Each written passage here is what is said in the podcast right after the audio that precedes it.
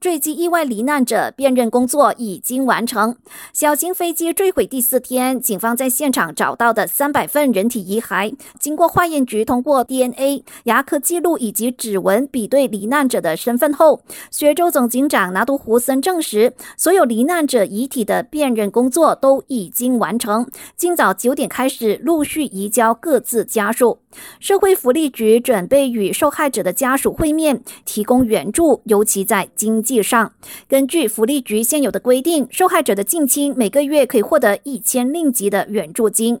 目前坠机的原因依然不明，交通部承诺会在三十天内完成初步调查报告，并强调调查不是要追究责任，而是为了鉴定原因，防止未来再有类似的事情发生。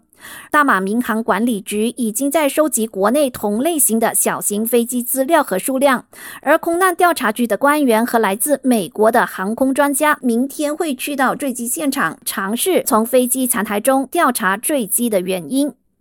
国庆日的脚步越来越近了。今年的主题定为“昌明大马，坚定团结，满怀希望”，并将沿用“昌明大马”的标志。然而，国盟却打算在他们执政的四个州属，以不同的标志和主题来欢庆国庆日。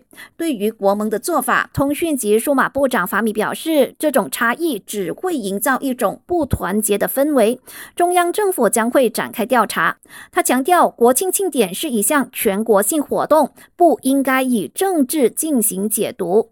感谢收听，我是佩珊。